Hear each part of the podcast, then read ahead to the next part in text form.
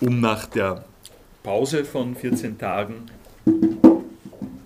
Sie wiederum einzustimmen, erinnere ich Sie daran, was wir dabei sind zu tun.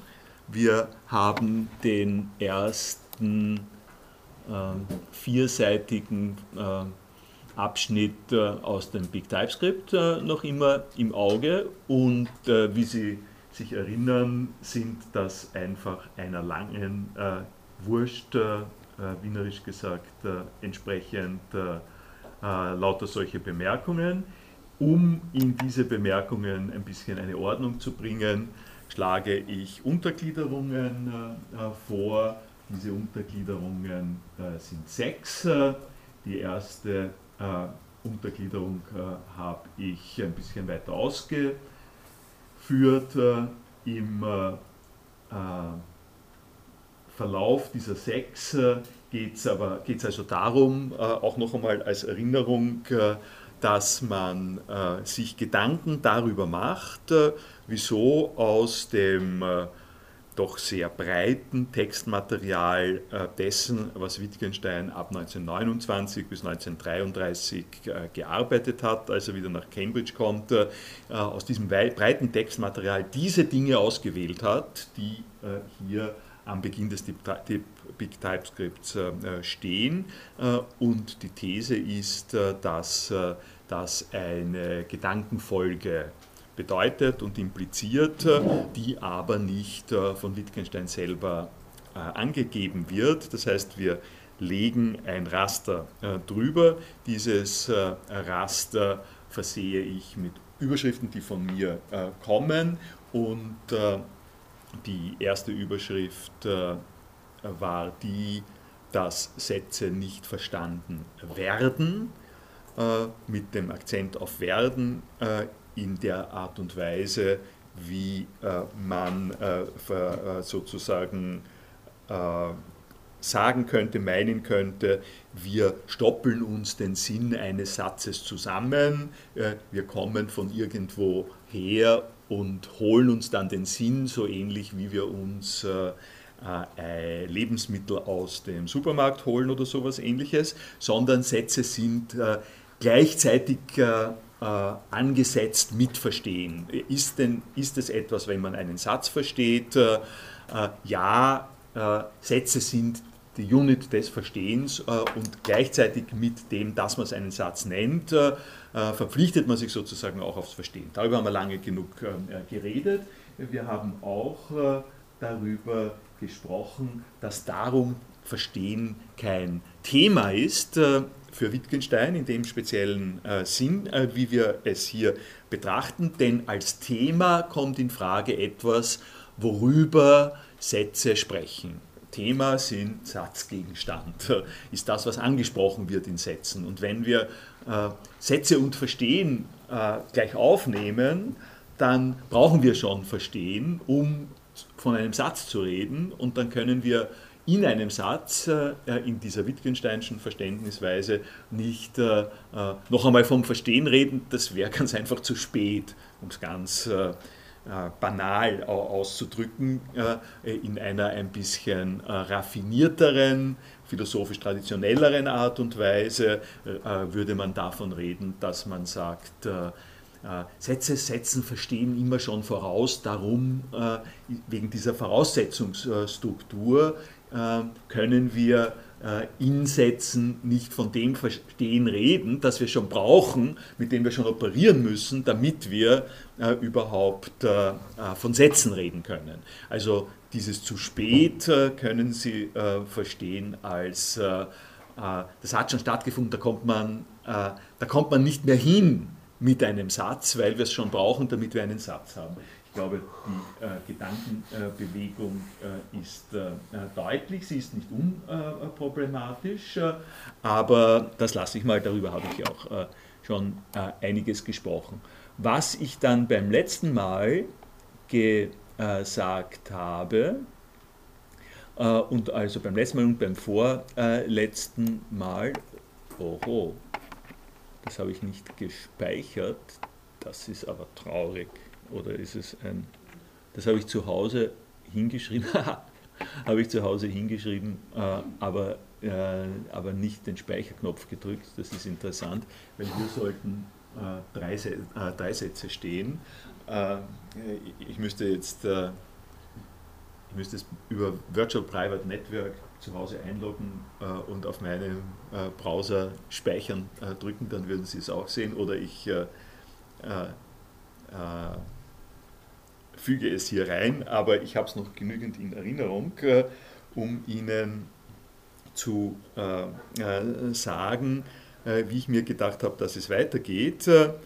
Die äh, die Sache ist äh, die, ich hatte ja eben, wir hatten das vorletzte Mal und das letzte Mal auch schon, äh, uns zum Anlass genommen, die Auseinandersetzungen über die Studiengebühren, um ein bisschen etwas davon zu erläutern, was denn die Motive dahinter sein können, also warum Wittgenstein das macht. Und ich bin, ich hatte äh, wie ich mir das äh, ähm, vorgenommen habe, auch ein bisschen ein äh, unsicheres Gefühl, habe mir gedacht, vielleicht bin ich zu aktualistisch und dieser Exkurs zu einer Philosophie der Nichtintervention ist vielleicht zu anlassbezogen angesichts des Themas Verstehen und Satz, mit dem wir da beschäftigt sind. Äh, ich habe mir die Sache aber nochmal angesehen und insbesondere angesehen äh, die Kontexte aus Wittgensteins Ursprungsmanuskripten, in denen das Verstehen, äh, so wie wir es hier diskutieren, vorkommt. Und da war ich selbst überrascht angesichts dessen, weil es in diesen Kontexten massive, starke Überlegungen von Wittgenstein, ganz kurz gesagt einmal, um die Rolle der, über die Rolle der Philosophie gibt. Äh, das heißt, äh, äh, diese Verstehensfragen hängen dort, wo sie der Wittgenstein thematisiert, das erste Mal, direkt zusammen mit seinen Vorstellungen darüber, was Philosophie als Aufgabe hat. Und mein Exkurs zur zu Wittgensteins Philosophieverständnis ist insofern gar nicht äh, so abwegig, äh, sondern lässt sich gut äh, integrieren. Und das werde ich Ihnen heute zeigen, unter anderem dadurch, dass ich das, was hier in diesem Manuskript 110 insbesondere angegeben ist, ein bisschen ähm, durchspreche also meine bisherige Verfahrensweise war ja die, äh, auf der rechten Seite äh, zu operieren. Nicht? Äh, das, was Sie hier haben in diesem Kasten, ist das ist einfach nur die Wiedergabe von dem, was im Big TypeScript steht. Und diese Wiedergabe im Big TypeScript ergibt sich aus der Zettelsammlung hier 212 das sind diese Sätze hier, die in der Reitbauer-Tabelle rechts vorkommen, wie es keine Metaphysik gibt, wie es keine Metaphysik gibt. Und sie haben äh, äh, durch, das ist die Leistung von dem, was der Nikolaus Reitbauer da gemacht hat, sie haben die ganze Vorgeschichte und den Vorkontext äh, dieser äh, äh, Sachen. Und in meiner Big TypeScript äh, Vorlesungsschiene äh, habe ich das Ganze immer so angelegt, dass ich Ihnen äh, die Big TypeScript Sachen sage und Ihnen ein bisschen äh, Erklärung und Hintergrund dafür äh, äh, liefere, warum das hier so steht. Und äh, äh, in dieser Erklärung habe ich notgedrungen, ein wenig suppliert, musste ich quasi supplieren, äh, welche Philosophiegeschichte und welche, äh, welche philosophischen Überlegungen von Wittgenstein dahinter stehen. Was mir aber selber nicht so klar gewesen ist, ist, dass mir der Wittgenstein zum Teil die Arbeit abnimmt, die ich dadurch leistet, dass ich da interpoliere, dass ich da sein Philosophieverständnis interpoliere, weil er mir nämlich, er nimmt es mir deswegen ab, weil er das zu einem ganz entscheidenden äh, Teil in den Manuskripten, aus denen das herkommt, selber macht, ohne dass das da drin wäre. Also Sie werden äh, äh, vielleicht, wenn Sie die Vorlesung verfolgen, sich äh, schon den Gedanken machen, warum ist das alles so kompliziert? Ja? Warum kann man das nicht äh, in äh, schönen Sätzen äh, zum hierarchisch ordnen, deklamieren, Thesensätze Problemstellungen. Das ähm, könnte man natürlich machen, kann machen, ist doch immer wieder geschehen worden. Ich, ich leiste es mir in dieser Vorlesung, in dieses ganze Konvolut ähm, einzusteigen und an der Stelle Sie darauf aufmerksam zu machen, wie mehrschichtig diese Sachen eben sind. Nicht? Dass man um diese Wittgensteinschen äh, Selektionen zu verstehen, sinnvollerweise auch äh, äh zurückgreift auf das, was äh, äh der Herkunftsort äh, dieser Selektionen ist, ohne dass man sagen könnte, die These von Wittgenstein, das, worum es Wittgenstein geht, ist jetzt das eine oder das andere. Es geht bei Wittgenstein genau um diese Arbeitsprozesse. Und das ist auch mein Verständnis von Philosophie, äh, dass das, äh, wichtig, dass das entscheidende, wichtige ähm, Bewegung und Erkenntnis ist, dass es diese Arbeitsprozesse äh, sind. Und um diese Arbeitsprozesse Ihnen ähm, jetzt auf der Seite der Manuskripte aus 1931 ist das ein bisschen deutlicher zu machen, habe ich die jetzt hier eines und dann sind es aber drei ähm, äh, solche äh, Merksätze an den Anfang äh, gestellt. Äh, und äh, einer dieser, oh, ich sollte vielleicht äh, das sagen, zu meiner eigenen Überraschung finden sich in den Manuskript 110 Vorgaben Sätze, die die Philosophie Wittgensteins in seiner zweiten Phase äh, konzise und berühmt äh, beschreiben. Also ganz, ganz äh, äh prominente Aussagen von Wittgenstein, die Sie in jeder Sammlung von äh, The Best of äh, Wittgenstein finden, um es Ihnen an, dem, an einem der berühmtesten äh, Sachen äh, zu sagen, will ich Ihnen äh, das hier äh, äh, vielleicht äh, in Erinnerung rufen. Das ist aus 108 allerdings und nicht aus 110. Ich glaube, werden die, ah ja, das wird auch größer, sehr gut. So, das ist noch größer für die, die äh, weiter hinten äh, sitzen. Das ist ein absoluter Renner in, äh, in, im Wittgenstein-Zusammenhang, der hier kommt. Ähm, und der klingt folgendermaßen, die Ergebnisse der Philosophie sind die Entdeckung irgendeines schlichten Unsinns und Beulen, die sich der Verstand beim Anrennen an die Grenze der Sprache geholt hat. Sie, die Beulen, lassen uns den Wert jener Entdeckung verstehen.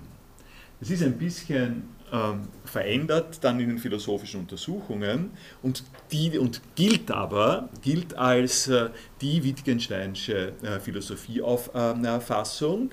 Äh, und äh, ich nenne sie jetzt Ihnen äh, darum, um gleich diese äh, Überschrift, die ich verwendet habe, in der Diskussion der Auseinandersetzung über die Studiengebühren in Erinnerung zu rufen. Ich habe gesagt, Philosophie der Nichtintervention.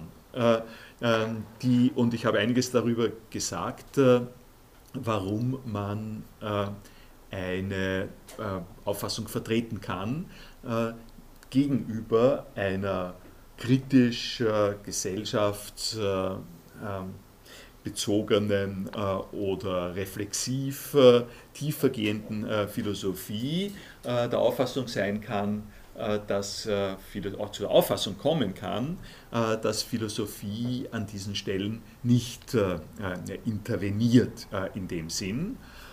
und das ist hier insofern zusammengefasst, als man als Wittgenstein äh, äh, sagt. Ich äh, komme auf dieses Zitat nochmal zurück, kommentiere es hier nur ganz kurz einmal. Philosophie ist unterwegs zu etwas, Philosophie ist eine Untersuchung, hat eine Aufgabe.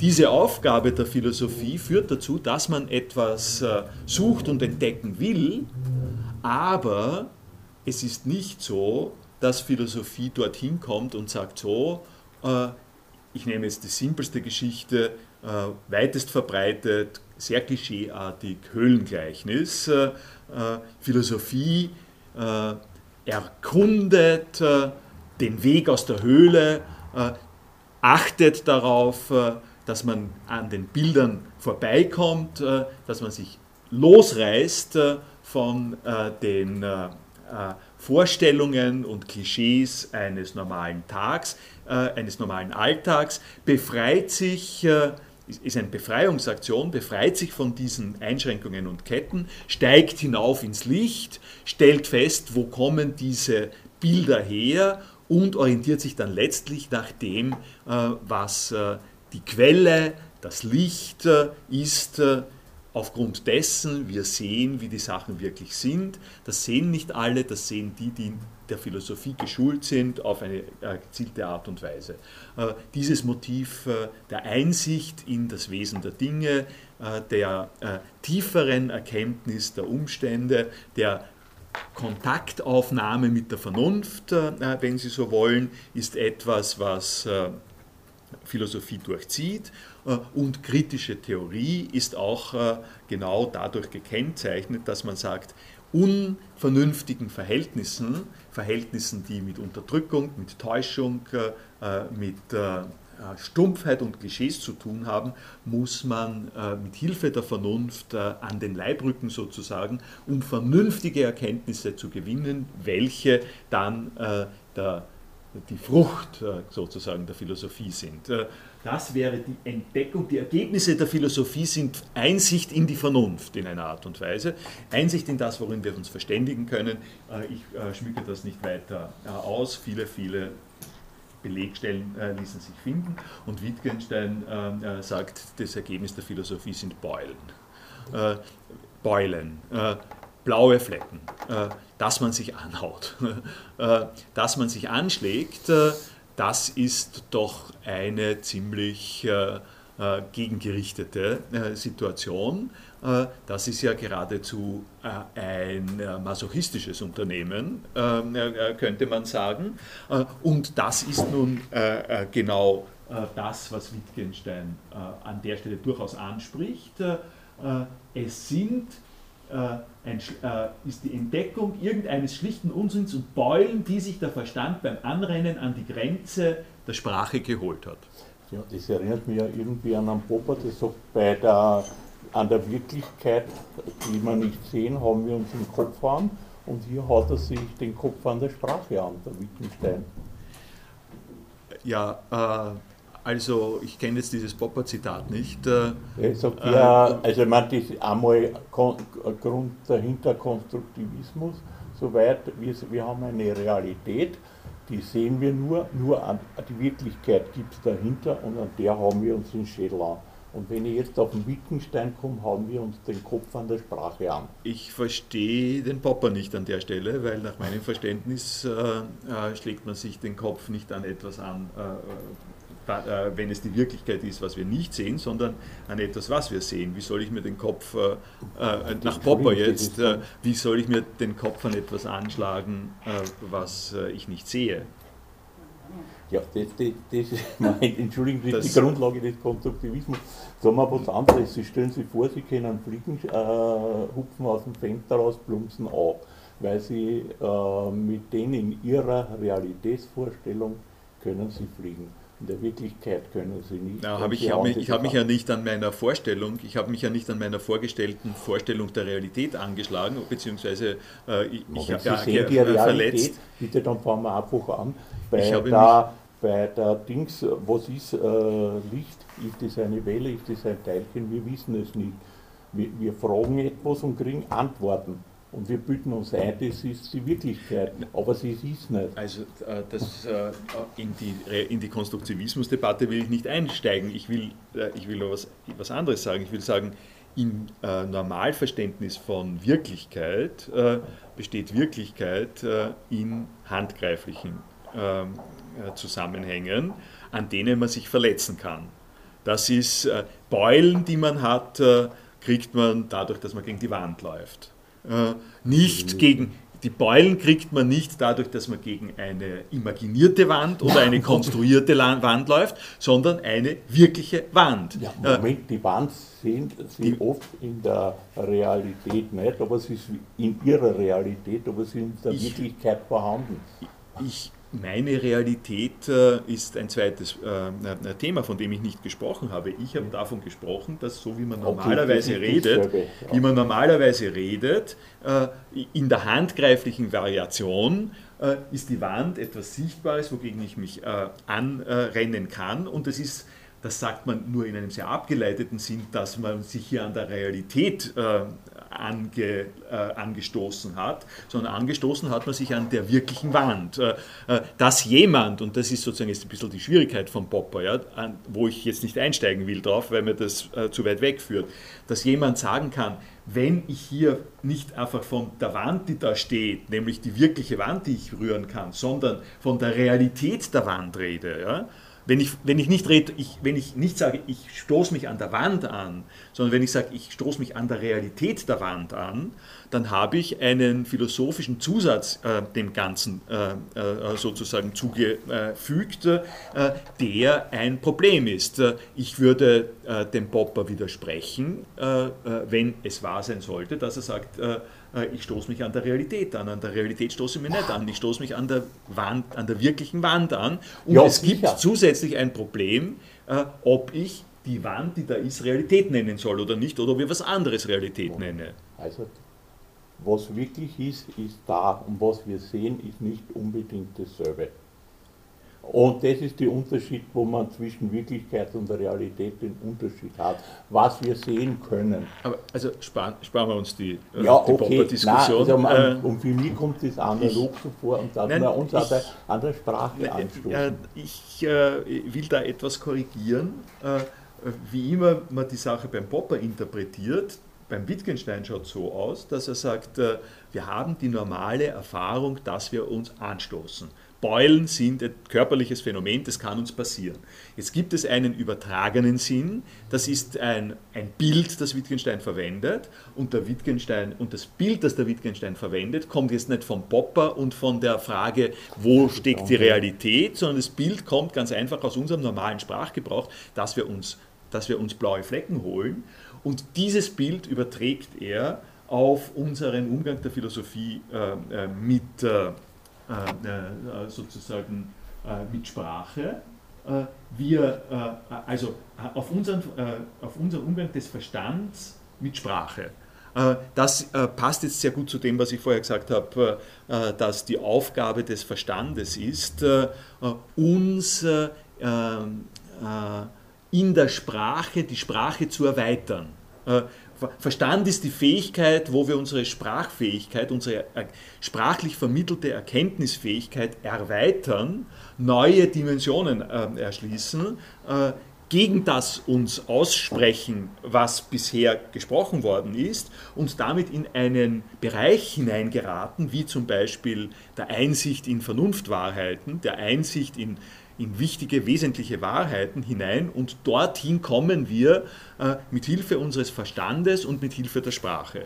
Und Wittgenstein ähm, äh, sagt an der äh, Stelle, nein, Sprache ist äh, nicht in der Weise revisionierbar und erweiterbar, sondern Sprache hat äh, Grenzen. Äh, Sprache hat diese Grenzen und diese Grenzen vergleicht er diese Grenzen, wenn ich bei Ihrem Beispiel bleibe, diese Grenzen vergleicht er mit der Grenze der Tragfähigkeit äh, meines Untergrunds, äh, äh, wenn ich jetzt den einen Schritt vom Fenster raus mache. Das ist eine Grenze in der Wirklichkeit. Da komme ich sozusagen vom Leben in den Tod diesbezüglich. Dort ist eine Grenze in der Wirklichkeit, da stoße ich an. Und beim Wittgenstein ist es so, dass er eben sagt, unsere Sprache gibt uns einen Bewegungsspielraum und dieser Bewegungsspielraum ist natürlich auszutesten, aber Philosophie hat nicht das äh, Geschäft, hat nicht die Aufgabe, diesen Bewegungsspielraum, den wir in der Sprache haben, durch eine Erweiterung, durch einen neuen, geheimnisvollen, höheren Raum äh, zu erweitern. Also im Höhlengleichnis noch einmal, die Aufgabe der Philosophie ist es nicht, uns dorthin zu führen, wo wir aus dem Dunkel in das Licht kommen und an der Stelle plötzlich draufkommen, aha, so ist es. Das ist nicht die Aufgabe der Philosophie. An der Stelle, das können wir vielleicht glauben, wir stoßen, wir stoßen an an Grenzen unserer Sprache und die Philosophie hat jetzt, und das, das ist eine Sache, da komme ich jetzt zurück zu dem äh, was äh, hier oben ist. Äh, das Ziel der Philosophie ist es, eine Mauer dort zu errichten, wo die Sprache sowieso aufhört. Das ist ein Zitat, das ich aus diesen Manuskripten geradezu genommen habe. Und das passt jetzt sehr gut zu dem, was ich gerade erläutert habe. Die Philosophie baut nicht also so, das Geschäft der Philosophie besteht nicht darin, innerhalb äh, dessen, was wir sprachlich äh, tun können, ähm, besondere philosophische ähm, Thesen äh, zu konstruieren. Also was wir sprachlich tun können, ist Geschichtsforschung, Chemie, Physik, Kommunikation im Alltag, das, was immer unser äh, gemeinsames Leben äh, bestimmt, äh, mit Hilfe von verbalen Kommunikationsansätzen. Philosophie ist nicht auf derselben Ebene wie, die, wie sozusagen die Nachricht, ähm, Friedrich II. war ein deutscher Kaiser und hat dort und dort gelebt, oder dass ähm, äh, das neuronale Netz äh, ist so organisiert, dass äh, Gedächtnis so und so zustande kommt. Das sind nicht Aufgaben, die die Philosophie hat. Das ist ein Motiv, das sie immer wieder beginnend von den philosophischen Einführungsvorlesungen hören. Philosophie ist nicht so wie eine Einzelwissenschaft. Philosophie ist nicht empirisch fundiert und sucht nach gewissen Erkenntnissen, nach Quellen, nach Experimenten, nach Hypothesen. Äh, das sind äh, Tätigkeiten, die in der Philosophie äh, nicht das Wesentliche ausmachen. In der Philosophiegeschichte schon natürlich. Nicht? Zum Beispiel in der Philosophiegeschichte kann es vorkommen, dass sie damit beschäftigt sind. Was ich zum Beispiel mache, ähm, wir beschäftigen uns mit Textquellen. Das ist ja in einer gewissen Weise so ähnlich, äh, wie wenn Sie Kaiserurkunden aus dem Mittelalter lesen äh, und sich fragen, was das ist. Also ähm, da gibt es schon Philosophiegeschichte auch, aber die Philosophiegeschichte im äh, erhabenen, zentralen Sinn hat nichts mit damit zu tun. Und womit hat sie dann zu tun? Also sie hat äh, zu tun zum Beispiel äh, um jetzt nicht nur Platon zu sagen, äh, nehmen wir den nächsten äh, absoluten großen Philosophen, Kant. Sie, sie, hat etwas zu tun mit der Erkundigung der Bedingungen, der Möglichkeit davon, wie wir überhaupt erkennen können. Das ist in derselben Abstraktionsebene wie, wie das, wovon wir geredet haben. Es geht darum, auch bei Wittgenstein herauszufinden, in welcher Weise Sprache, sprachliche Kommunikation denn überhaupt verfasst ist. Äh, und das ist etwas, was ich Ihnen vom Traktatus ja äh, äh, auch in Erinnerung gerufen habe in früheren Vorlesungen. Die besondere Drehung beim Wittgenstein besteht jetzt aber darin, dass äh, während Kant eine Untersuchung über die Bedingungen der Möglichkeit der Erkenntnis äh, verfasst, in der er sagt, bevor wir uns an die Sache des naturwissenschaftlichen Erkennens heranmachen, überprüfen wir mal unsere Werkzeuge, womit können wir das überhaupt tun. Also Sie haben eine, Sie haben eine IKEA äh, äh, Kasten äh, im zerlegten Zustand gekauft und Sie fragen sich zunächst einmal, ist da auch das Werkzeug dabei, mit Hilfe dessen wir das zusammenschrauben können. Weil wenn Sie die entsprechenden Schraubenzieher und die entsprechenden Klemmen und so weiter nicht dabei haben, dann werden Sie nicht gut daran tun, zu versuchen, den Kasten zusammen zu sozusagen zu schnüren oder zusammen zu basteln, weil sie brauchen dazu ein bestimmtes Gerät, sonst wird das nie ein Kasten, sonst werden das nur lauter Bretter bleiben. Und, beim, und die Kant-These, die Intuition beim Kant dahinter ist auch, vergewissern wir uns einmal, dass wir die richtigen Instrumente haben, äh, um das äh, auch äh, durchführen zu können und zu verstehen, was wir da tun, wenn wir naturwissenschaftlich zum Beispiel erkennen. Und,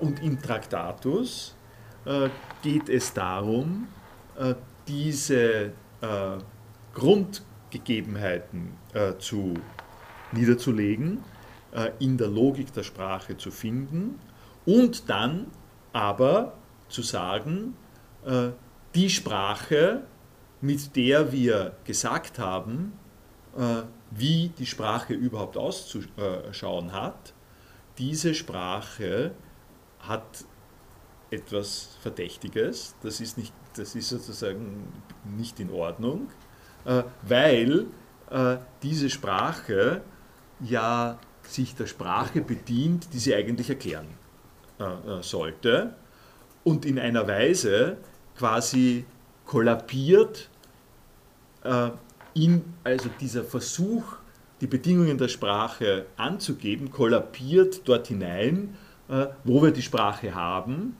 äh, denn wir müssen Sprache verstehen, auch schon um verstehen zu können, was jemand uns sagen will, der uns erklärt, mit welchen Bedingungen, mit welcher Voraussetzungen wir Sprache ähm, äh, verstehen. Äh, und das ist der Grund, warum der Wittgenstein im Traktatus sagt, das ist das Zitat, das hier nicht steht, wir werden, der, wir werden in der Sprache eine Grenze ziehen müssen, wir werden sprechen, und in diesem Sprechen müssen wir eine Grenze ziehen und müssen ähm, sagen, okay, das ist möglich und jenseits davon ist Unsinn.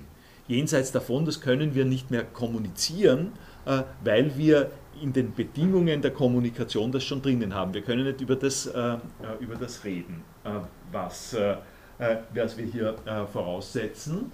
Und diese, diese Grenze, diese Grenze, wir werden etwa ein, eine Grenze ziehen müssen und jenseits dieser Grenze ist Unsinn, taucht hier noch einmal wieder auf ihm das Ziel der Philosophie ist, eine Mauer dort zu errichten, wo die Sprache sowieso aufhört. Äh, das heißt, äh, ich muss die richtigen Grenzen finden und diese richtigen Grenzen, die sind es dann schon. Äh, das beinhaltet dann alles Verständliche und die einzige Schwierigkeit, die ich dann noch habe, wenn ich ausgemacht habe, was alles sinnvoll ist, was der Bereich des Verstehbaren ist, wenn ich das sozusagen herausgefunden habe, dann gibt es nur noch ein Problem. Und das eine Problem ist, dass Menschen so einen äh, Zug haben, sich zu kratzen, wo sie sich eigentlich nicht kratzen sollten. Oder anders gesagt, dass sie über eine Grenze hinaus äh, gehen wollen, über die sie eigentlich nicht hinaus wollen. Äh, sie haben eine Grenze, innerhalb dieser Grenze ist alles in Ordnung und dann gibt es äh, noch die Möglichkeit, man ist sozusagen schon so, so drinnen, man hat den Bereich entdeckt, man hat den Bereich äh, des Sagbaren, des Sinnvollen entdeckt und dann will man das noch weiter äh, ausüben, dann will man noch sagen, okay, und dann gehen wir noch darüber hinaus, was ist denn dann auf der anderen Seite? Und das geht, führt aber in den Unsinn. Und die Aufgabe der Philosophie besteht darin, dort die, die Mauer zu bauen, wo die äh, auf, wo auf der anderen Seite sowieso Unsinn ist, wo die Sprache sowieso äh, aufhört. Äh, das heißt, in einer sagen wir, dramatischen äh, Bildhaftigkeit macht Wittgenstein an der Stelle klar, dass äh, der Fehler der Metalogik, ja, ähm, also es gibt keine Metaphysik, es gibt keine Metalogik, wir sind in der Sprache äh, von vornherein drinnen, äh, dass das Fehlen äh, dieser äh, Metadimension eine sehr zwiespältige, zweischneidige Angelegenheit ist, die nämlich äh, äh, sozusagen so zu beschreiben ist, äh, dass man sagt, auf der einen Seite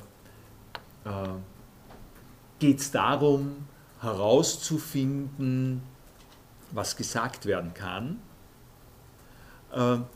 Und das, was gesagt werden, herauszufinden, was gesagt werden kann, unter welchen Bedingungen etwas gesagt werden kann, das das heißt zum einen Teil, die Menschen etwas sagen lassen und andererseits sie aber darauf aufmerksam zu machen, dass bestimmte Sachen nicht gesagt werden können.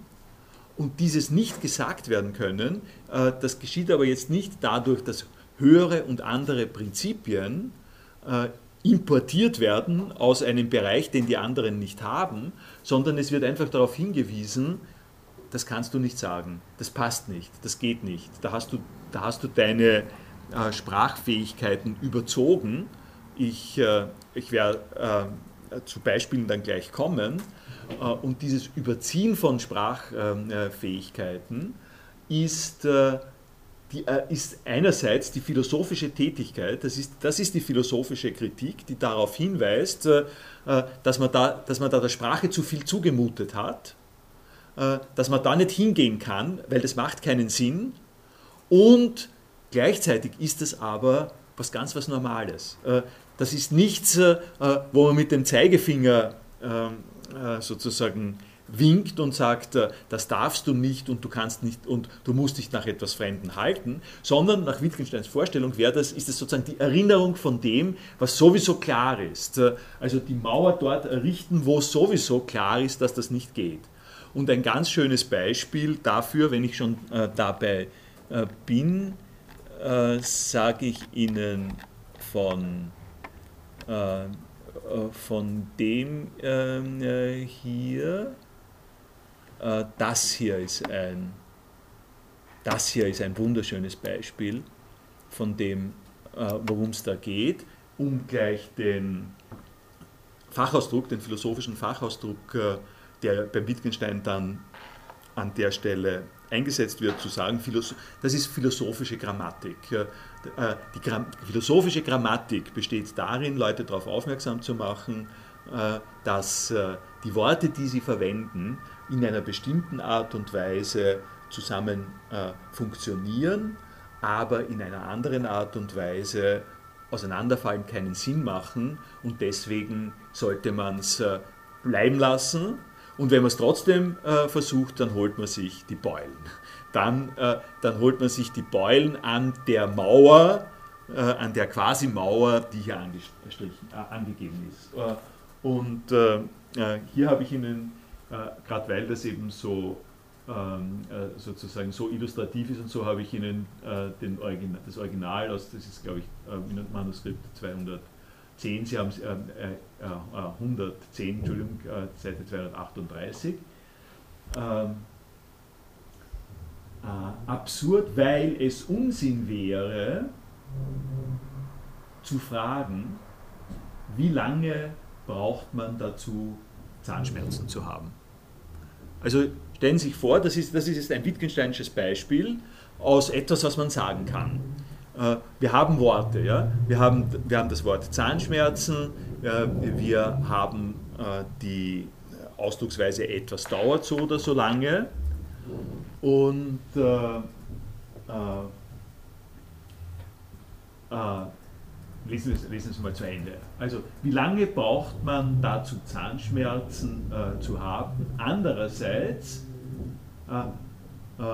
hat liegt die scheinbare Rechtfertigung äh, daran, rechtfertigt sie sich, weil, äh, äh, weil, dahin, da, weil die Dauer aus der Frage, wie lange dauert eine Schachpartie, in die Frage nach der Fähigkeit, in die Frage nach der Fähigkeit und des Könnens übertra übertragen wird. Also die, äh, es gibt ein, eine Fähigkeit, es gibt einen Zustand, Zahnschmerzen zu haben. Äh, ähm, äh, diese Zahnschmerzen sind äh, etwas, was wir in unserem ähm, Alltagsgebrauch äh, kennen und, und sozusagen ähm, besprechen. Und es gibt in unserem Alltagsgebrauch äh, so etwas wie Schach, wie zum Beispiel eine Schachpartie. Und äh, die Schachpartie wird auch nach bestimmten Regeln besprochen. Jetzt äh, äh, bleiben, wir mal, äh, äh, bleiben wir mal bei der Schachpartie, die macht das vielleicht äh, deutlich. Es gibt spätere Versionen von, äh, von diesem Gedanken, wo der Wittgenstein das, das ohne die Zahnschmerzen nur mit der Schachpartie macht. aber ähm, das machen wir, machen wir es mal machen wir es mal, um es klar zu, äh, hinzukriegen, nur mit der Schachpartie. Man kann, dieselbe, man kann die Pointe nämlich nur mit der Schachpartie machen und gehen im zweiten Schritt erst äh, zu den Zahnschmerzen. Wir haben also eine Schachpartie. Äh, und es gibt jetzt im Zusammenhang mit der Schachpartie die äh, äh, zwei verschiedenen Fragen. Äh, kannst du Schach? Kannst du Schach spielen? Könntest du Schach spielen? Kannst du mit mir Schach spielen? Das ist die eine Sache. Und die andere Situation, in der man sich finden kann, äh, ist die zu sagen, wie lange hat diese Schachpartie gebraucht? Ähm, die äh, beiden Fragen äh, sind unauffällig quasi, die schauen nicht problematisch aus und wir finden uns zurecht. Wir können das einordnen, wir können damit umgehen. Und jetzt Stellen wir uns vor, äh, jemand sagt, äh, wie lang, äh, und, und, wenn jemand sagt, na, die Schachpartie hat, äh, die hat zweieinhalb Stunden gedauert. Und jetzt äh, fragt jemand, äh, kannst du mir sagen, wie lange es dauert, Schach, zu, Schach spielen zu können? Ähm, das ist eine Frage, die jetzt einen Sprachausdruck aus einem Kontext nimmt in den anderen Kontext, in einen anderen Kontext, nämlich in die Frage, kannst du Schach spielen, hinüberbringt und uns plötzlich äh, vor die Möglichkeit stellt, uns zu überlegen, äh, naja, äh, wie, wie lange dauert es denn, äh, wie, wie, lange dauert denn, dass ich Schach spielen kann? Ist, äh, wie, wie lange dauert es, dass ich Schach spielen kann? Und, und Wittgenstein sagt, äh, aha, wenn ich das äh, jetzt frage, dann äh, mache ich etwas äh, Riskantes. Ich nehme eine äh, Verwendungsweise von Dauern, wo ich äh, auf der Uhr schaue, wo ich auf, auf der Uhr schaue, so und so viel Zeit ist verstrichen und dann kann ich die Frage beantworten. Und ich wende das an in einen anderen Kontext, nämlich die Fähigkeit, Schach zu, äh, Schach zu spielen, diese Fähigkeit, die Fähigkeit, Schach zu spielen, ich wende das an und ich habe plötzlich äh, äh, die Frage vor mir, äh, haben Fähigkeiten auf dieselbe Art und Weise eine Dauer wie die Ausübung der Fähigkeiten? Man kann, wenn man quasi hilfreich äh, beisteht dieser Frage, könnte man sagen, naja, meine äh, äh, meine Fähigkeit, äh, Schach zu spielen, die dauert mein Leben lang seit, ab dem Zeitpunkt, an dem ich es gelernt habe. Ja? Naja, äh, dauert sie zum Beispiel auch, äh, während du schläfst, äh, ist, dauert die, kannst du die, würdest du sagen, die Dauer deiner Fähigkeit, Schach zu spielen, ist 15 Jahre? Äh, ist, äh, ist das irgendwie so, wie dass es ein, ein, quasi eine Überprüfungsvignette gibt? Äh, so lange dauert die technische Zumutbarkeit dieses Fahrzeugs oder so. Du hast sozusagen, du kriegst jetzt die Bestätigung, 15 Jahre lang äh, dauert dein Schachspiel, dann musst du es wieder erneuern oder sowas ähnliches. Das sind äh, Fragen, äh, von denen Wittgenstein zunächst mal sagen würde, Achtung, da geschieht der Transfer eines Sprachausdrucks auf einen anderen Sprachausdruck. Und wenn es schon beim Schachspielen kompliziert ist, dann ist es noch komplizierter, wenn man jetzt diesen Begriff der Dauer einer Schachpartie zum Beispiel auf Zahnschmerzen äh, übernimmt und sagt, man hat so ein Verständnis, dauern heißt eben zwei Stunden wie lange braucht man dazu, Zahnschmerzen zu haben? Ja? Wie lange brauchst du wie lange brauchst du dazu? Kannst du mir, kannst mir sagen, äh, wie lange du dazu gebraucht hast, äh, Zahnschmerzen zu haben? Du hast doch, äh, du hast doch Zahnschmerzen, äh, genauso wie du Schach gespielt hast. Ich kann dich doch fragen, wie lange hast du gebraucht zu der Partie? Äh, wie lange hast du gebraucht, bis du, bis du an der Stelle äh, matt gesetzt worden bist? Wie lange hast du gebraucht, bis du Zahnschmerzen bekommen hast? Das ist eine Beule. Das ist, das ist sozusagen, worauf ich hinaus wollte. Wäre nicht der Vergleich korrekter, das Schachspiel, zu, das endet im Schachmatt, die Zahnschmerzen, die enden zum Zahnarzt gehen? ja, die, ja, ja, äh, man, na, selbstverständlich, man kann, man kann sozusagen, äh, wenn man die Zahnschmerzen, das ist ein sehr wichtiger Punkt, man kann die Zahnschmerzen äh, natürlich auffassen als ein Schmerzgeschehen, als eine Nervenreizung und als eine Nervenreizung hat, äh, hat es auch eine zeitliche Ausdehnung. Ja? Man könnte sagen, die Nervenreizung ist ein Ereignis äh, in einem biologischen äh, System, äh, so ähnlich wie ein Ausschlag oder so ähnlich wie ein Schnupfen oder eine Grippe oder sowas.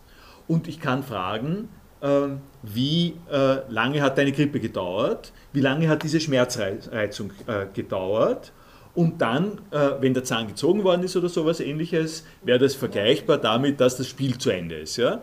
Das, ist das ist eine, eine vollkommen berechtigte Analogie und über die würde, da würde der Wittgenstein sagen, ich sage da gar nichts dazu, das ist vollkommen korrekt. Ich kann, ich kann die Zeit messen, ab dem Zeitpunkt, an dem dieses Schmerzevent äh, begonnen hat, bis dort, wo das äh, Schmerzevent aufgehört hat. Und das ist vergleichbar mit der Dauer einer Schachpartie. Aber der wichtige Punkt ist, dass er eben sagt, äh, wie lange braucht man dazu, um, um, um, um Zahnschmerzen zu haben, im Sinn von zu bekommen? Wie, wie lange, also beim Schachspielen gesagt, äh, wie lange brauche ich dazu, äh, Schach spielen zu können. Äh, das Können von Schachspielen, da, da geht es tatsächlich jetzt weiter, das Können von, von Schachspiel besteht, auch das Können von Schachspielen, sagen wir so, auch das Können von Schachspielen kann man zeitlich terminisieren und könnte sagen, also die durchschnittlich hm, begabte Person braucht äh, fünf Stunden, um Schach spielen zu können. Ja? Äh, und was man damit sagt, ist, äh, ähm, in fünf Stunden kann ich jemanden äh, in etwa äh, beibringen, was die normalen Regeln des Schachspielens sind und irgendwie gut oder schlecht kann sie nach fünf Stunden Schach spielen. Aber das ist nicht äh, der Sinn, den er meint, sondern können können ihm, äh, ich, bin, äh, ich bin jetzt in einem Zustand, ich bin in einer Fähigkeit, wo ich sagen kann, okay, ich kann's. Äh, wann, wann tritt das auf? Was ist der Zeitfaktor, in dem, in, in dem das auftritt, dass ich sage, okay, jetzt kann ich Schach spielen? Äh, also äh, von der einen Situation, in der ich sage, Schachspielen nie gehört, hat mich nicht interessiert, keine Ahnung. Ja? bis zu dem, Zeit, äh, äh, bis zu dem Zeitpunkt, wo ich sage, okay, ich spiele mit dir Schach, weil ich kann es. Vielleicht nicht gut, aber ich kann es. Da kann ich, kann ich sozusagen die Uhr, Uhr messen, aber das ist nicht der Punkt, der gemeint ist, sondern der, der Punkt ist, äh, an welcher Stelle, äh, an, an welcher Stelle und, mit, und, äh, und in welchem Zeitabschnitt äh, ist das zu verorten, wo ich jetzt sage, ich kann, ich kann Schach spielen. und äh, e-, ebenso wie ich habe, äh, ich, äh, ich brauche eine Zeit, ich brauche eine Zeit, äh, äh, um Schach spielen zu können äh, und ich brauche eine Zeit, um Zahnschmerzen zu haben. Der Punkt ist der, dass es im einen Fall um, ab, um messbare Abläufe geht und im anderen Fall um Fähigkeiten geht. Und eine Fähigkeit ist, äh, äh, ist zu unterscheiden, das, das ist jetzt der, der, Punkt der philosophischen Grammatik, um dorthin zu kommen, äh, wo ich gerade gewesen bin. Der Punkt der philosophischen Grammatik ist, äh, dass das Reden über Fähigkeiten andere Kontexte und andere Implikationen hat als das äh, Reden über Abläufe. Also die, der, die Durchführung einer Fähigkeit, wo ich mich hinsetze und Schach spiele, äh, produziert einen äh, Ablauf, einen messbaren Ablauf, äh, der äh, nach anderen Gesetzen beschrieben wird als meine Fähigkeit. Weil zum Beispiel äh, ist es nicht möglich zu sagen, äh, ich äh, spiele jetzt gerade Schach, störe mich nicht. Also, also ich, es ist möglich, oh, müsste es um, umgedreht sagen, es ist möglich äh, zu sagen, ich spiele doch jetzt gerade Schach, störe mich nicht in der Schachpartie. Ich kann nicht sagen, äh, äh, störe mich nicht in meiner Fähigkeit, äh, Schach zu spielen, äh, indem du mir jetzt was anderes erzählst. ich kann die Fähigkeit, Schach zu spielen, kann ich nicht auf dieselbe Art und Weise stören, die kann ich nicht so beeinflussen. und diese Fähigkeit ist, das ist jetzt vielleicht, also das war jetzt mein Punkt beim, beim Schachspielen, um ein bisschen mehr zu, sozusagen zurückzugehen äh, zu den äh, Dingen, um, äh, um, die es, äh, um die es hier geht, äh, will ich es vielleicht sozusagen so erläutern, dass ich sage, um dieses Beispiel der philosophischen Grammatik, das ich Ihnen äh, gerade gebracht habe, äh, einzubetten in den Wittgenstein-Zusammenhang, muss man äh, noch einen weiteren Faktor dazu nehmen. Und das ist der, äh, und das ist der Faktor, dass äh, man dieses äh, Können, das Verstehen, das, also das, das Schachspielen können, dass man das gerne auffasst als eine, als mir geht ein Licht auf äh, als einen geistigen Zustand, als etwas, wo ich sage, jetzt habe ich es verstanden. Äh, ich äh, folge den Regeln ein bisschen, ich versuche das, äh, ich schaue, wie es geht, ich probiere herum und plötzlich sage ich, hoppla, jetzt habe ich es verstanden, jetzt verstehe ich es, jetzt kann ich Schach spielen, jetzt habe ich es begriffen, sagt, sagt man ja auch. Ja? Ich habe es begriffen, jetzt weiß ich, wie es geht. Äh, zum Beispiel, jetzt weiß ich, wie Schach im Prinzip geht. Äh, das verbindet man normalerweise mit dem Schachspielen können. Das Schachspielen können ist so ein Verstehen. Äh, und dieses, jetzt habe ich es begriffen, ich weiß, wie es geht, äh, ist unterschieden davon, dass ich einem Spielplan gegenüber folge. Nicht? Ich kann das sind alles Vorgriffe auf das, was der Wittgenstein dann weitermacht. Äh, wenn ich in einer Zeitung äh, in der Schachecke die äh, entsprechenden kleinen Berichte von Turnieren habe und ich nehme mir die Schachfiguren und ich nehme mir die Buchstaben und ich schiebe die Buchstaben danach hin und her, wie es dort steht, auf eine mechanische Art und Weise, dann könnte ich, wenn mir jemand zusieht, den Eindruck erwecken, äh, dass ich äh, hier ein Schachspiel spiele. Dass ich, dass ich ein, aha, der, der, der versucht, der spielt dieses Spiel nach. Ja? Aber, das ist unsere ganz naheliegende Intuition in der Hinsicht, es kann gut sein, dass jemand, dass jemand sagt, du glaubst, du glaubst, ich spiele die Partie nach. Na, ich ziehe die Buchstaben, ich ziehe einfach nur die Figuren äh, dorthin. Ich habe keine Ahnung, was Schachspiel ist. Ich gehe nur von äh, A2 nach A5 äh, oder sowas ähnliches. Ich habe keine Ahnung von dem, was Schachspiel ist. Ich verstehe das überhaupt nicht. Ich ziehe das nur hin und her. Ja? Und die Frage ist jetzt, die, die Fähigkeit, Schach zu spielen, die äh, wird von uns als etwas anderes äh, betrachtet als äh, das Durchführen von bestimmten regelmäßigen Zügen. Äh, und die Frage, die sich der Wittgenstein äh, äh, stellt, ist nun, wo befindet sich dieses geheimnisvolle Verständnis? Wo kriegt man das hin?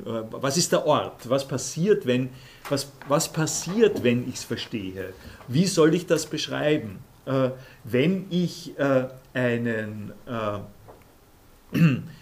wenn ich jemanden sage, bitte ziehe die Figur, wenn ich jemand das, äh, ein Spielfeld, äh, ein Schachspielfeld gebe, das ist nummeriert und äh, ich sage äh, und ihm, äh, äh, bitte nimm diese Figur und zieh sie von dorthin nach dorthin, dann ist es vergleichsweise leicht zu sagen, wenn die Person diese Figur nimmt und sie von dorthin nach dorthin zieht, sich darüber zu einigen, dass äh, äh, dass das jetzt äh, eine korrekte Reaktion auf das war, dass der in einer Weise verstanden hat, dass er die Figur dorthin ziehen soll.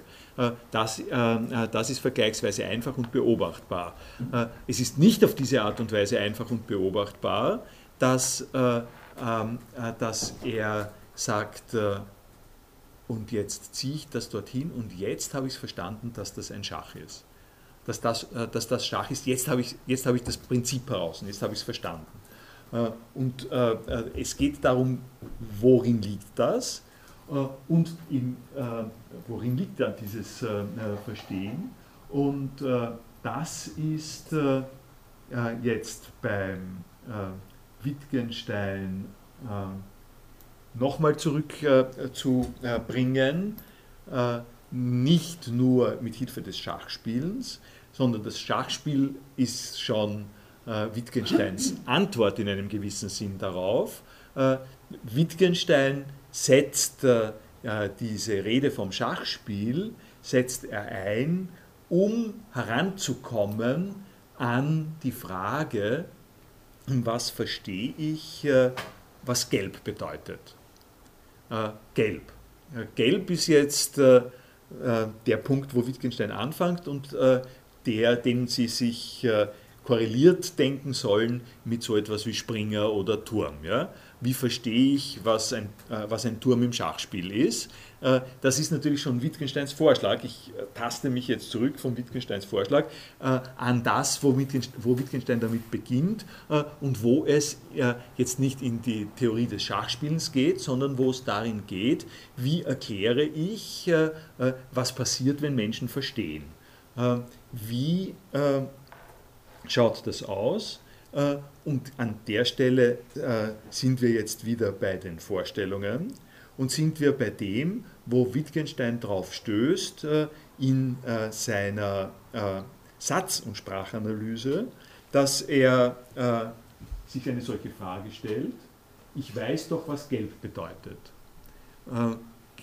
jemand sagt mir, äh, äh, hol, äh, hol mir bitte doch diesen gelben Apfel und nicht den roten. Und, äh, äh, und jetzt fragt Wittgenstein, äh, was heißt es denn, dass ich verstehe, was gelb ist? Sie merken an der Stelle, dass er eine philosophische Fragestellung hat, nämlich die, die Fragestellung geht sehr wohl dorthin, äh, wo er untersucht, unter welchen Bedingungen wir Gelb richtig einsetzen. Also so, wie wir gerade vorher gesagt haben, dass etwas so und so lang dauert, äh, das kann man richtig einsetzen und falsch einsetzen. Also äh, die Frage, wie lang dauert es, bis du Zahnschmerzen hast, ist eine falsch eingesetzte äh, Frage, im Unterschied zur Frage, wie lange dauert es, bis du zum Zahnarzt gehst. Das ist der falsche Einsatz einer äh, Frage und Wittgenstein ist sozusagen darauf äh, den richtigen Einsatz. Jetzt die, Frage, die Frage, was bedeutet Gelb? diese Frage kann man sozusagen auch richtig oder falsch beantworten. Und eine in der Tradition der Philosophie entscheidend äh, zentrale, wirksame Annahme ist, dass man auf die Frage, äh, wie rede ich denn jetzt darüber, dass du weißt, was gelb ist, äh, wenn du den Apfel holst, dass man dann sagt, na, ich, hab, ich, weiß, ich weiß doch, was gelb ist, ich, ich habe eine Vorstellung von dem, was gelb ist. Äh, wenn ich, äh, den, wenn ich den, die Aufforderung bekomme, hol mir den gelben Apfel, dann stelle ich, mir, dann stell ich mir vor, was ist gelb. Dann stelle ich mir vor, was ist gelb, äh, dann, ich, dann denke ich mir vor, also das ist die Hälfte der, der Flagge von Niederösterreich äh, oder gelb ist, äh, gelb ist das, was äh, wie Schönbrunn, die Farbe von Schönbrunn oder gelb ist die, ist die Farbe vom Kanarienvogel. Und nachdem ich mir alle diese Farben vorgestellt habe, weiß ich in etwa, was gelb ist und schaue dorthin und vergleiche unter den Äpfeln und schaue, ob dort auch so eine Farbe von mich, für mich sichtbar ist und dann nehme ich die, weil ich mir vorgestellt, weil ich vorgestellt habe, äh, was, was gelb ist. Äh, diese Antwort, die uns allen sehr vertraut ist, äh, die man vom Typus her natürlich jede Menge zusätzliche Beispiele dazu anführen könnte, diese, diese Antwort ist das, was für Wittgenstein problematisch ist. Das ist das, wo er, wo er sagt, ist es wirklich so, äh, dass wir, um, äh, um zu wissen, was gelb ist, eine Gelbvorstellung haben. Damit greift er, na, ich sage das, damit greift er, unterbreche ich mal, und der Grund, warum er da mit dem Schachspielen kommt, ist, dass er sagt, es ist falsch angesetzt äh, zu sagen, unser Verständnis von Gelb liegt in der Vorstellung, sondern was wir tun müssen ist, wir müssen die richtige Betrachtungsweise suchen und die richtige Betrachtungsweise ist, dass das eine Fähigkeit ist, dass es ein Können ist. So wie Schachspielen ein Können ist, äh, dass wir etwas können. Äh, oder ist es so, wie ich kann Schach spielen, nicht Dame? Ich kann, ich, ich kann gelb, ich verstehe, was gelb ist, äh, nach dieser Wittgensteinschen ähm, äh, Vorschlags, äh, nach diesem Wittgensteinschen Vorschlag, ist nicht, ich rufe in mir eine, eine, einen Zustand auf, eine Erinnerung äh, oder eine Emotion oder sowas. Nicht? Das, sind, das sind psychologische äh, Betrachtungsweisen äh, und psychologische Berichte, sondern es ist so, dass ich äh, in der Lage bin, etwas zu tun. Äh, jetzt ist es so, äh, das ist insofern besonders äh, pointiert und charmant, würde ich fast sagen, weil, äh, weil es ja in einer Weise ganz, wirklich ganz nahe und ganz intuitiv ist, äh, wenn wir jemanden lehren wollen, der das noch nicht kennt, was gelb ist, was tun wir denn? Wir sagen ihm, äh, weißt was, das ist gelb und das ist gelb äh, und dann äh, ähm, zuerst sagen wir, das ist gelb und das ist gelb, dann räumen wir das weg, dann zeigen wir ihm äh, drei verschiedene Äpfel äh, und dann fragen wir äh, die Person, so kannst du jetzt sagen, welcher von den Äpfeln gelb ist. Ja? okay, der ist gelb, du kannst es. Der hat verstanden, was gelb ist. Hat eine Idee geformt. Äh, von Gelb? Hat er eine Vorstellung gehabt von Gelb? Das interessiert uns an der Stelle mal nicht. Ja? Äh, wir äh, sind zufrieden, wenn die Person, der wir das entsprechend nahegebracht haben, in der Lage ist, etwas zu tun, was wir sehen können. Okay, die, die, die versteht, die versteht, was gelb ist, können wir so lassen. Die hat jetzt, hat jetzt die Fähigkeit. Ja? Die Fähigkeit zeigt sich darin, dass sie was kann. Äh, ich habe mich vorher unterbrochen. Die Konstruktion in der Philosophiegeschichte ist in aller Regel eine andere. Die Philosoph und die, diese Konstruktion ist die und die, geht, die reicht einfach zurück äh, auf Platon. Deswegen ist es nicht umsonst, dass ich dorthin gekommen bin. Die reicht zurück zu Platon und äh, die besagt, äh, dass Menschen etwas äh, aus der Umgebung wahrnehmen. Äh, das ist einfach das Modell des, äh, der sinnlichen äh, Wahrnehmung, kombiniert mit äh, der intellektuellen Verarbeitung, der geistigen Verarbeitung. Die Menschen sind diese eigenartigen Wesen, die kriegen einerseits Inputs von innen und dann haben sie äh, interne psychische Fähigkeiten. Diese psychischen Fähigkeiten äh, schließen ein Abstraktion, das ist das sozusagen total wesentlich. Äh, äh, wir sind einfach nicht nur dem Strom von Dingen ausgesetzt, dem Strom von Impulsen ausgesetzt, sondern wir machen etwas daraus, wir fassen es zusammen, wir bilden Begriffe, das ist der Logos, das ist das Noein, das geordnete, sprachgesteuerte Zusammenfassen von Bündeln von sinnlichen Impulsen. Das ist etwas, wozu wir worauf wir sozusagen stolz sind, sozusagen.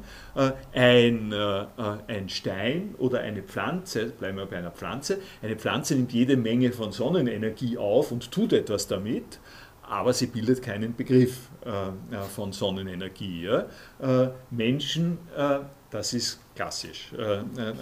Das, das, ist sozusagen, kann man auch diskutieren, aber eine Pflanze, Pflanzen bilden keinen Begriff von äh, Grün.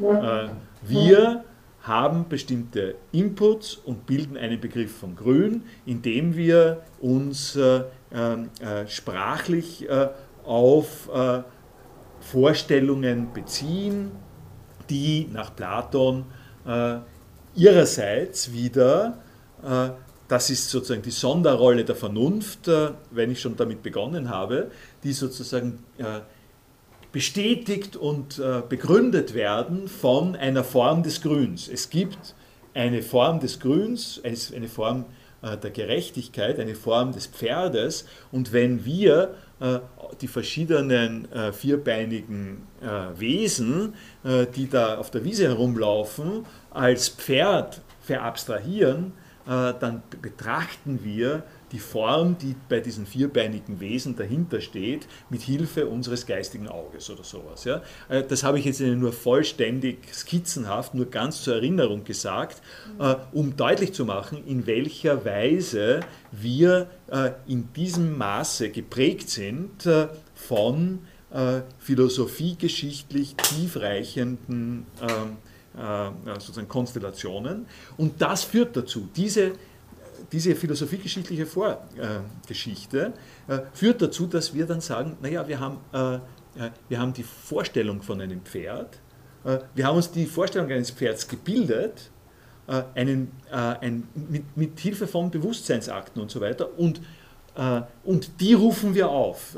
Die rufen wir auf, wenn wir wissen, was ein Pferd ist, wenn wir wissen, was gelb ist.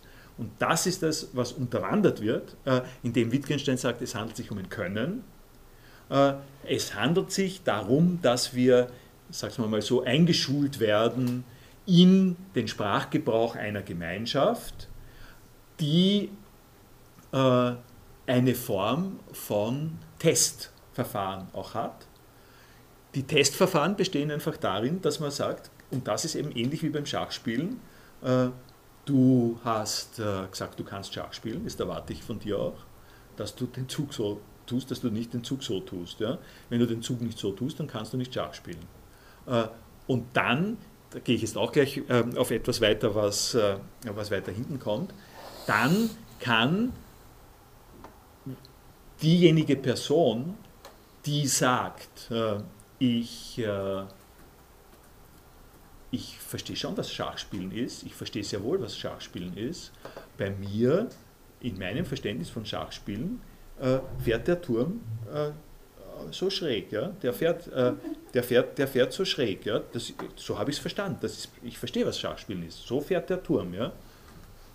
Und darauf, äh, sagt, darauf gibt es jetzt sozusagen zwei Antworten. Die eine Antwort ist, du hast, nein, du verstehst Schachspielen nicht, weil du hast, äh, du hast, du hast einen inneren Eindruck, Du glaubst vielleicht, du verstehst Schachspielen, aber du verstehst Schachspielen nicht, weil Schachspielen verstehen heißt, das zu können, was wir können und wir sind diejenigen, äh, die dir sagen, was Schachspielen ist. Die Antwort äh, äh, darauf könnte die sein, was ist mein Schachspiel? Das ist, ich verstehe sehr wohl, was Schachspielen ist. Du mit deinem Schachspiel, du wirst mir nur einschüchtern. Ja? Mein Verständnis von Schachspielen, das werde ich mir doch nicht ruinieren lassen äh, davon, dass du mir sagst, was Schachspielen ist. Und, und das ist sozusagen dieser Freiraum, äh, äh, äh gleich, ich, ich sag, das ist der Freiraum, äh, da kann ich nochmal mit der Mauer, ja, mit der Mauer, von der ich begonnen habe, kann ich nochmal reden.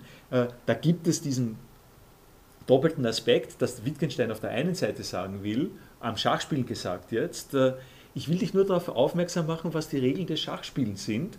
Und da, um das herum, was, du, was die Regeln des Schachspielens sind, mache ich eine Mauer und darüber hinaus holst du dir Beulen. Äh, wenn du was anderes machst, äh, holst du dir Beulen, heißt auf der anderen Seite ähm, äh, ähm, äh, sozusagen verstößt du gegen das, was, äh, was die Leute um dich herum alles sagen. Und die andere Person sagt, das ist die Gegenposition zu äh, sagen, warum soll ich nicht die Freiheit haben, aus meiner Vorstellung heraus neu zu erfinden, was Schachspielen ist. und das ist quasi die interventionistische äh, mit Hilfe von Bewusstseinszuständen, mit, äh, mit Hilfe von an, anderen Ansätzen für die Erweiterung operierenden äh, philosophischen Verstehens eine neue Form von Schachspiel. Und die Frage, die sich in dieser Doppelheit stellt, ist dann natürlich die, reden die vom selben? Äh, wie geht man jetzt damit um, dass die das beide äh, äh, behaupten? Gibt es diese sozusagen Superpotenz von jemandem, der ein besseres Schachspiel hat, nur deswegen, weil er eine Vorstellung davon hat, die abweicht von dem, was durchgeführt wird? Kann ich das jetzt richtig einordnen, wenn mir irgendwie der Vergleich kommt, von dem der Diagonalmittelpunkt beim Schachspielen zu jemandem, der Privatsprache hat? Ja, ja, genau, genau so. Ja.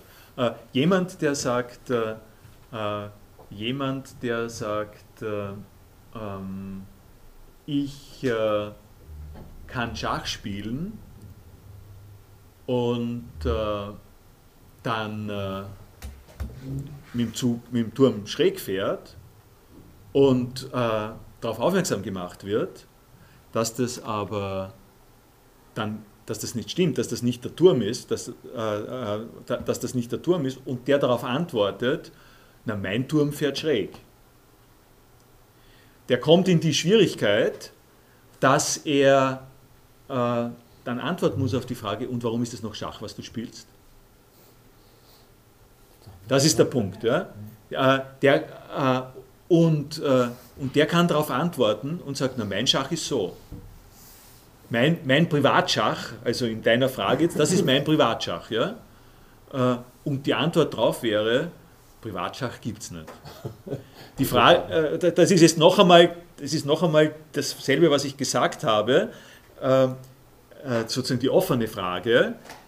Ähm, nach Wittgenstein wäre es so äh, zu sagen, Schach sind diese Regeln und so wird es gespielt. Und wenn jemand sagt, es gibt Privatschach und da kommen Regeln drinnen vor, dann, äh, die nicht zu dem passen, dann ist das nicht Schach und jemand anderer sagt, äh, aber ich kann mir das Schach ganz anders vorstellen. Und dann fragt Wittgenstein äh, äh, zurück, und warum bitte nennst du das Schach? Und selbst wenn ich dir zugestehe, dass du das Schach nennst, was du dir da selber vorstellst, mit mir wirst du dich nicht verständigen können drüber. weil wir werden, also wenn du sagst, du sprichst mit dir auf diese Art und Weise, dann kann ich mit dir nicht darüber sprechen, weil du lässt, äh, äh, du lässt mir sozusagen, äh, äh du verlangst von mir, dass, äh, du verlangst von mir, dass, äh,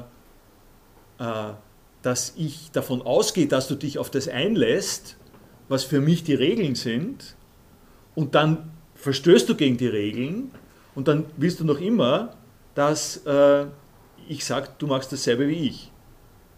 Das, das ist der Zusammenhang. Hm?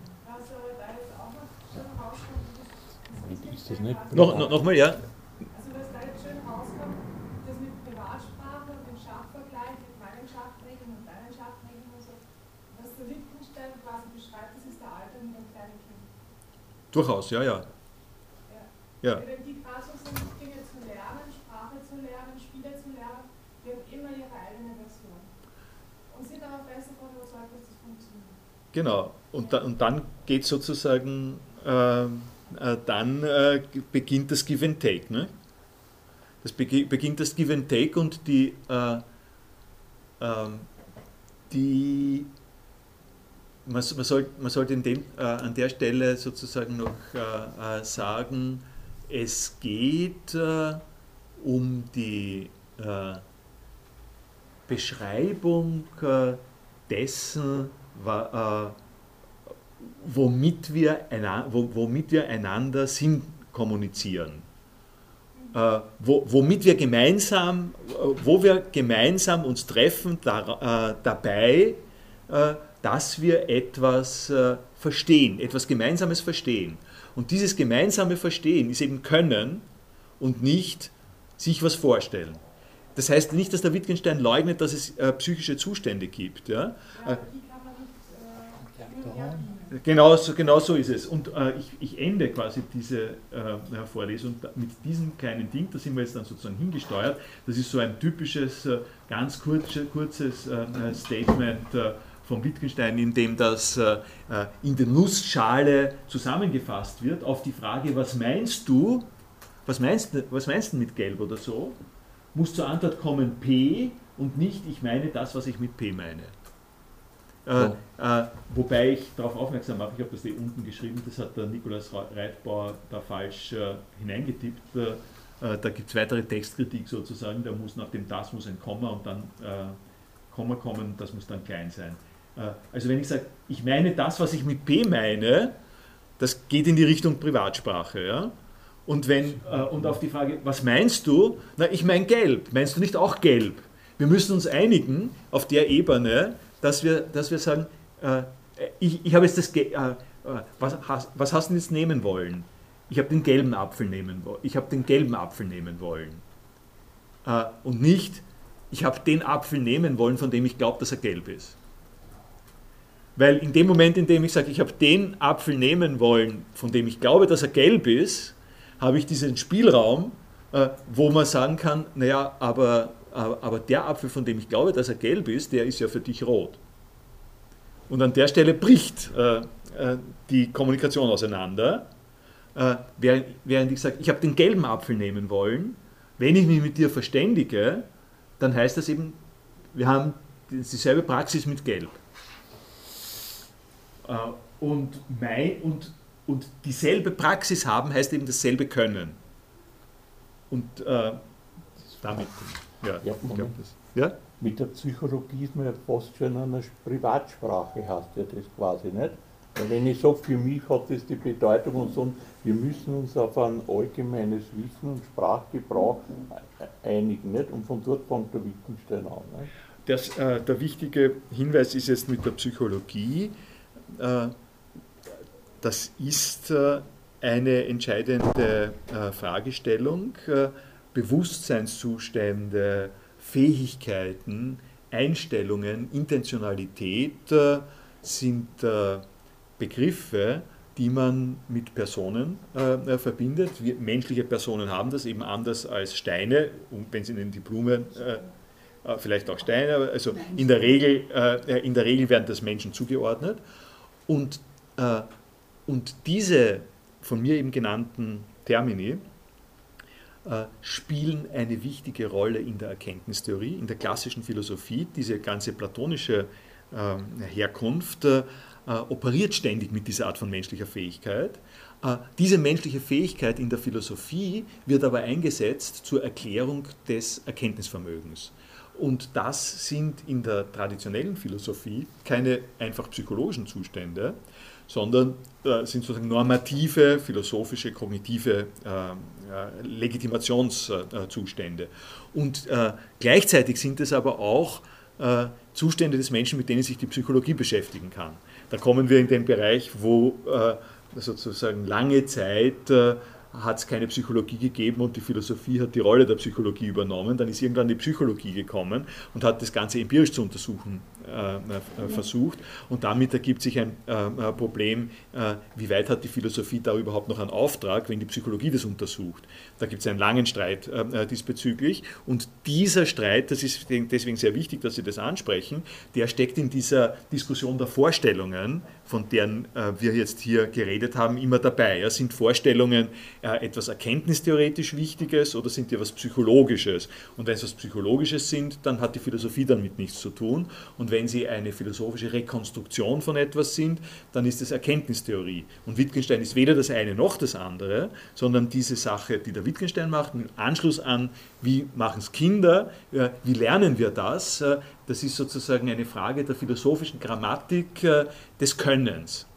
Das ist der Wittgensteinsche Alternativzugang zur Frage der, der, der Sprachfähigkeit. Ne? Gut, lassen wir es dabei mal.